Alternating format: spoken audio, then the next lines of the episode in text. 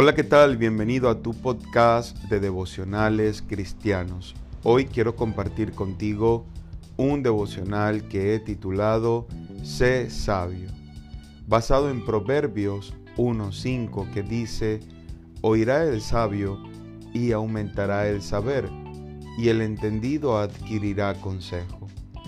Por naturaleza somos tercos y autosuficientes por eso la Biblia habla a nuestros corazones rebeldes. Para ser sabio, primero hay que sentarse a escuchar y aprender. Dice la Biblia, profesando ser sabios, se hicieron necios. La necedad, por su parte, es no dejarse ayudar, guiar e instruir, y por eso viene la amargura de espíritu, porque separados de Dios, nada podemos hacer. Sabio es dejarse guiar por Dios, atender el consejo, dejarse ayudar y corregir.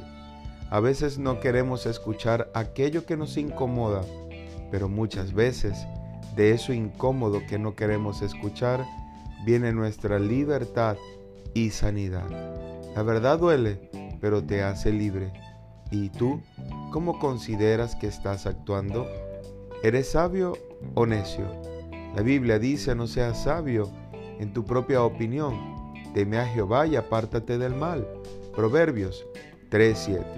Así que todo cuanto vayas a realizar y aun tus pensamientos, consúltalos con Dios y filtralos a través de su palabra.